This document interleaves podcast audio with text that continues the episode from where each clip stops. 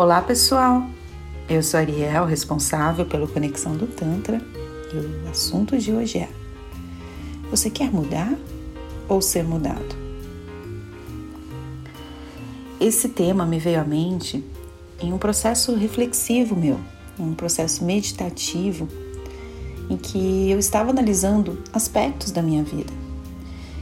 E todo mundo que conhece ou que trabalha mais com essas terapias holísticas, que trabalha com autoconhecimento, também, gente, é uma pessoa normal, com questões, com sentimentos, emoções que precisam ser trabalhadas, que precisam ser evoluídas, e apesar da gente ter mais consciência de alguns pontos, a gente vive no campo de batalha. Então, as coisas que acontecem com vocês acontecem comigo também.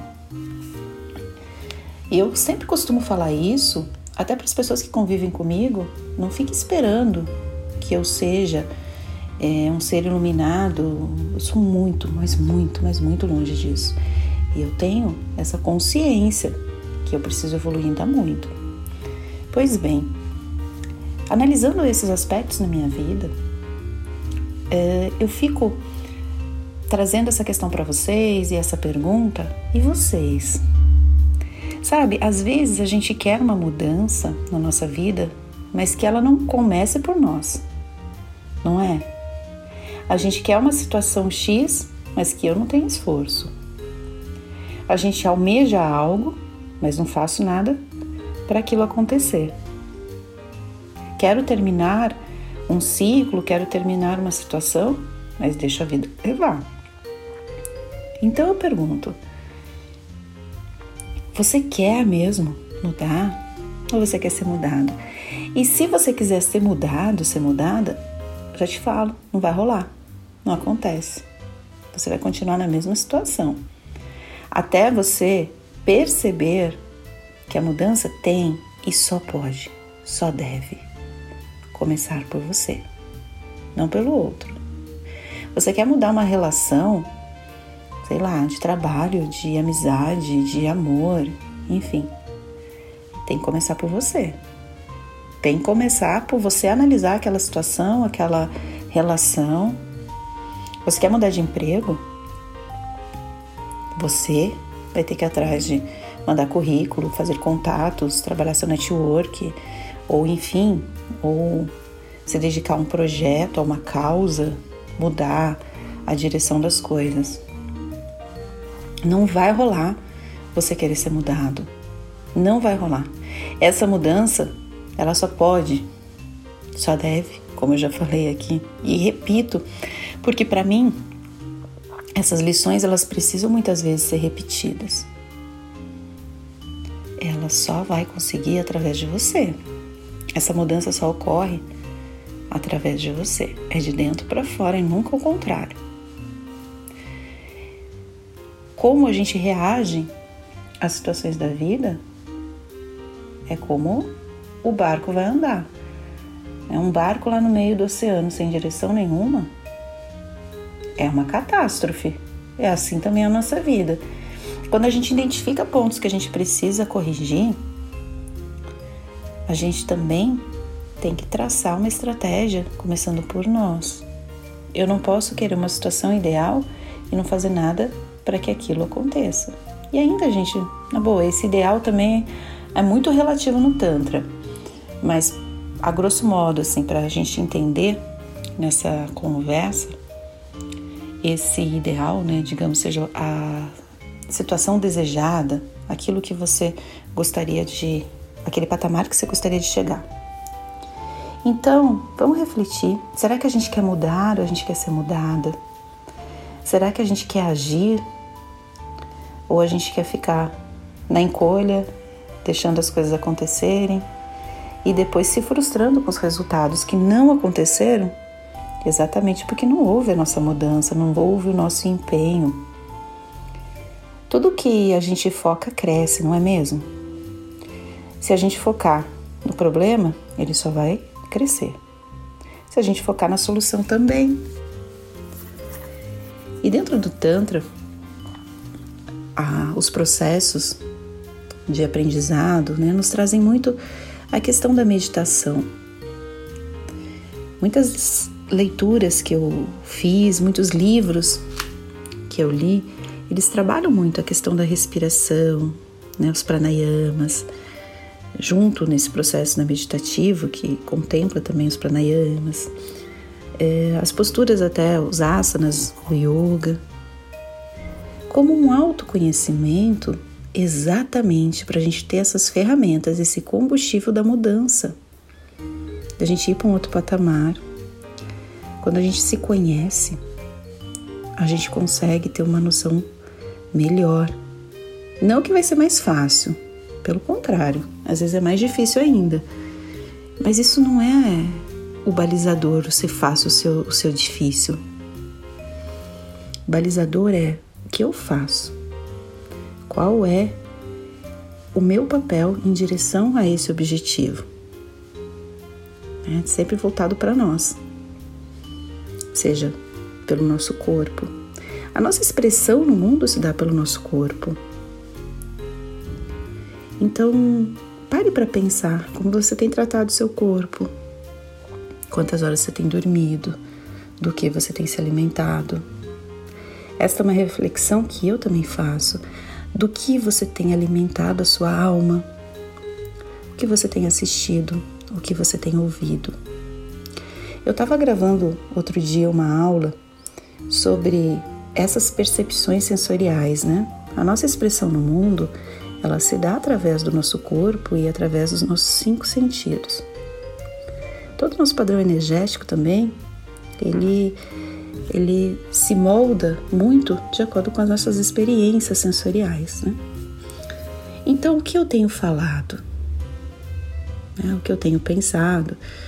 E às vezes até a gente não fala, mas pensa. O que eu tenho ouvido?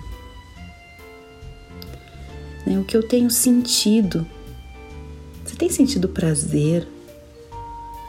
Você tem se tocado, você tem tomado banhos conscientes, quando você toca o seu corpo todo, sendo grato, sendo grata por aquele momento. Que você tem visto.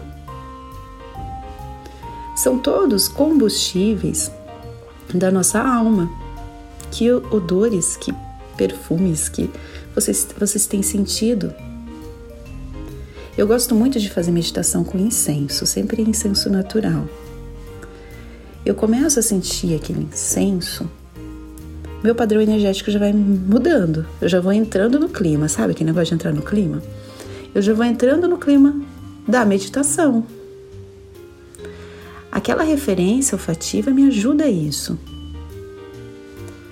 Engraçado, né? Outro dia eu encontrei num supermercado um passeio que eu fiz para o interior, um shampoo que lembrava muito a minha infância. E hoje em dia, né, os shampoos, enfim, os produtos em si, eles têm uma vida um pouco pequena no mercado, né? Então, nem sempre a gente consegue lembrar, relembrar, na verdade, de um perfume e tal da nossa infância, porque às vezes ele foi modificado, não existe mais, a empresa quebrou, enfim. Esse shampoo, na verdade, é um shampoo simples, mas que ele me trouxe uma memória olfativa tão linda que eu me senti criança de novo. Que é o shampoo Darling. Não sei se vocês já ouviram falar. E outro dia, conversando com uma pessoa que trabalha comigo, ela falou também isso assim, eu não tinha contado sobre a minha experiência e ela foi falar sobre esse shampoo e disse que trouxe para ela uma memória olfativa de pessoas que cuidaram dela na infância ou de professoras que tinham aquele cheiro, que, que ela não, não sabia que era daquele shampoo, mas quando ela pegou aquele shampoo e cheirou, ela falou: Nossa, bingo, é isso, era esse o perfume que eu sentia quando era criança. Eu achei aquilo lindo, sabe? Acaba sendo um presente. E você? Você tem se observado, sentido cheiros, essas memórias olfativas ou de comida também, né? Que a gente tem essa memória muito voltada à alimentação junto com o afeto dos pais, da mãe, da avó, enfim. Eu, vim, eu que vim de uma família que trabalhava muito as mães cozinhando cada vez coisas mais gostosas. A minha mãe cozinha maravilhosamente bem. Então, quando eu chego na casa dela e sinto um cheirinho de uma comida que ela faz exatamente igual há décadas, eu me sinto mais criança, sabe? Eu fico com aquela minha ligação com a minha criança interior mais aflorada. Então, e o que você tem sentido? Você viu? Às vezes a gente fala, nossa, mas o, nariz, a memória, a parte fativa nem é tão importante nessa alimentação da nossa energia, da nossa alma, enfim. Será? Essas experiências que eu tive, eu te mostro que para mim é muito forte. Então, pare para analisar o que você ouve, o que você sente, né? os cheiros que você sente, a pele, o que você vê, o que você come, né? o paladar. Tudo isso é a forma da gente estar no mundo. E tudo isso pode estar ajudando a gente nesse processo de mudança. Então, se você tem, por exemplo, uma dificuldade de meditar, tenta meditar com um perfume agradável. Tenta meditar com uma música que faça sentido para você, por mais que talvez no primeiro momento ela possa tirar um pouquinho o seu foco. Mas calma, eu costumo falar muito isso para as pessoas. Você aprende a andar de bicicleta, geralmente, né? Com rodinhas. Então tudo bem, deixa suas rodinhas ali na sua meditação, não se cobre tanto. Daqui a pouco você tira as rodinhas, daqui a pouco você vai perceber que você é um ser meditativo, que você não precisa de nada disso para meditar. E tá tudo bem, ou você vai perceber que isso ainda vai te elevar para outro patamar, que a música te ajuda ali, mas que você nem presta atenção depois. E você entra em profunda comunhão com a sua essência. Eu falo, gente, a mudança não é fácil. Nós temos uma tendência a nos estabilizarmos e a ficarmos naquilo que a gente já conhece. E a mudança sempre é algo novo. Então, também não se cobre. Tenha a percepção que você quer mudar e não ser mudado ou ser mudada, que você quer que a mudança parta de você e que você tem essa consciência. A partir daí, as coisas ficam mais factíveis. Nunca mais fáceis, né? Mas mais factíveis de acontecer. O processo do ser humano, da mente, das nossas emoções, enfim, é muito complexo. E longe de mim estar tá aqui querendo resolver todas as questões do mundo. Eu ainda estou sendo uma pequena participação no mundo, talvez de vocês, mas principalmente uma grande participação no meu mundo. Tudo isso é para o meu crescimento. E ajudando aos outros, falando sobre isso para os outros, eu também estou me ouvindo. Eu vejo que os grandes professores geralmente ensinam as lições que eles também querem reaprender. Pelo menos comigo é assim. Não tenho a menor pretensão de estar acima de alguém ou de querer ser a dona da verdade. Se isso também não faz sentido para você, não te tocou, você discorda, tá tudo certo. A vida é assim. De uma diversidade de emoções, de pessoas, de situações, de opiniões e tá tudo bem. Gratidão por ter me ouvido até aqui, que essa minha fala tenha te contribuído de alguma forma. É, acesse o nosso site, conexãodotantra.com.br. Nós estamos em Moema, na Alameda do Jurupis 435, em São Paulo, capital. Até uma próxima. Tchau, tchau.